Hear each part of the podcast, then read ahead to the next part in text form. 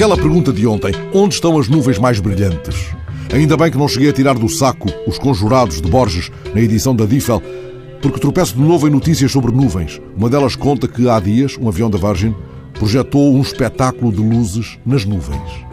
A outra, que encontrei no jornal O Globo, descreve uma nuvem em forma de disco voador. A nuvem foi avistada no estado de Santa Catarina, no Brasil, e a forma não intriga sequer os meteorologistas. Eles chamam estas nuvens lenticulares. Explicam que elas se formam quando o ar de uma região úmida se eleva num dia de atmosfera estável. O que é estranho, o que explica afinal a notícia do Globo, não é, como vimos, o formato da nuvem, mas o facto de ela se ter formado perto de Joinville, um dos lugares mais planos de Santa Catarina. É que nuvens em forma de disco voador, dizem os meteorologistas, são nuvens de montanha. Abre aqui uma janela para o poema de Borges. Pelo ar andam plácidas montanhas ou cordilheiras trágicas de sombra que escurecem o dia. Chamam-lhes nuvens. As suas formas são estranhas.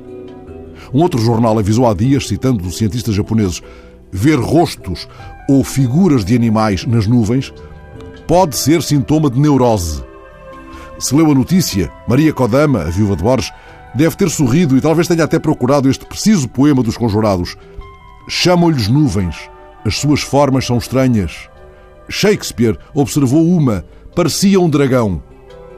Isso de que falam os cientistas japoneses tem afinal um nome: pareidolia. E não chamei Maria Kodama para a crónica devido à sua meia costela japonesa, mas porque ela estava no jardim do Arco do Cego, em Lisboa. Quando ali foi colocado o memorial a Borges, criado pelo escultor Frederico Bruck.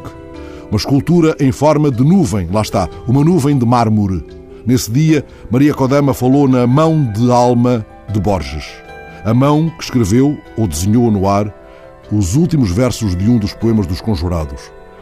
Talvez a nuvem seja tão vã como o homem que a olha na manhã.